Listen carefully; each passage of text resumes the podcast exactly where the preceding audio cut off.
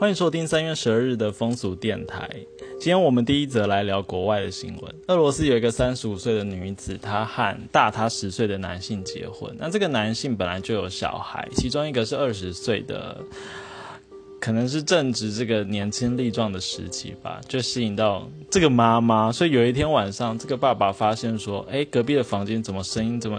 有有奇怪的声音，就他跑过去看，竟然是这个妈妈跟他自己的儿子正在打炮，他非常的震惊。我大概能想象那个震惊，因为我之前有类似的经验，然后就是真的会不知所措，然后全身会发抖这样。可是爸爸他就回到房间，然后就不知道怎么办，所以就装睡。然后这妈妈打完炮之后也若无其事的回到他旁边睡觉。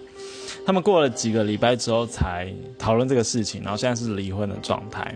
那据说这个妈妈跟这个儿子正就是现在在一起，所以就是 S O D 的情节就是在俄罗斯真实的上演这样。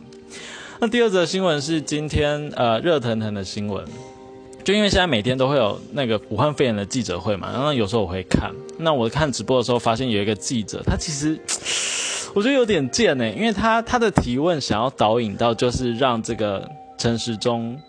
或是政府官员的回答是说，哦，这个记者提问是说，现在这个，呃，色情产业会不会成为防疫的破口啦？